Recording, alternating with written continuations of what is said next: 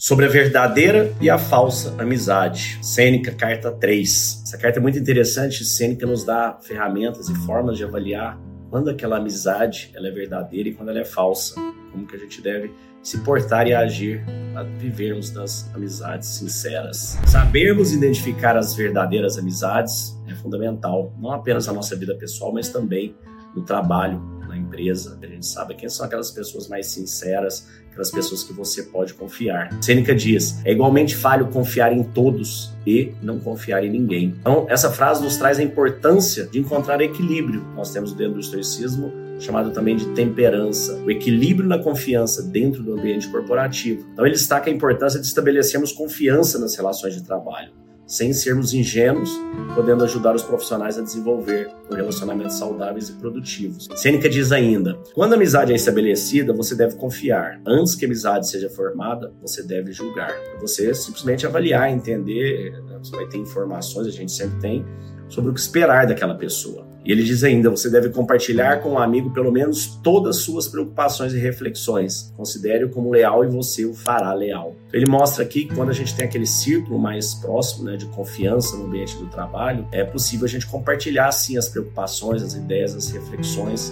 promovendo uma abertura maior de confiança dentro da sua empresa e também dentro da sua vida pessoal. E isso você vai percebendo com o tempo como dosar, como ter esse equilíbrio, que a gente não pode estar nem no extremo nem no outro. Ou você vai estar sozinho, ou você vai estar exposto, exposta. Então avalie, use seu julgamento, use sua sensibilidade. Dentro do chamado estoico, a gente faz algumas imersões dentro de nós mesmos, com viagens mentais. A gente consegue se conectar mais conosco e você vai aprender que você consegue se conectar também à sua energia. Você tem já essa sensibilidade. Você sabe que muitas vezes tem pessoas que a própria energia dela chegar próxima não é positiva para você. Você vai aprender a utilizar mais esse sentido e a viver mais de acordo com esses sentidos, porque saiba, esses sentidos da energia, eles são fundamentais, a gente explora ele muito rasamente, muito pouco na vida. Quando você aprofundar neles, você vai perceber o quanto que eles são é, a base de tudo que vivemos. Eu te convido a participar do chamado histórico para encontrar a calma da mente e desenvolver melhor suas amizades que te levam a prosperar e te levam a estar melhor. Te desejo um dia de abundância e paz. Fique com Deus. O ano virou, estamos em 24 e agora você tem que fazer tudo que você achou que você estava pronto para fazer há alguns dias atrás, dia 31. Como é que está a sua inspiração? Como é que está a sua vontade, seu propósito?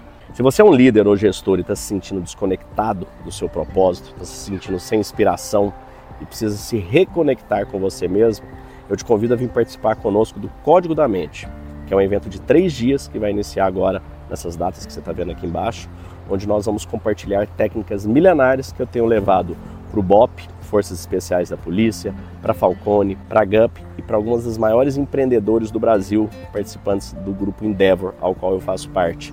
Lá nós temos compartilhado essas técnicas para nos conectarmos, nos inspirarmos sabermos que para sermos bons líderes não é apenas sobre técnicas e checklist, é sobre inspiração, é sobre intencionalidade, é sobre verdade.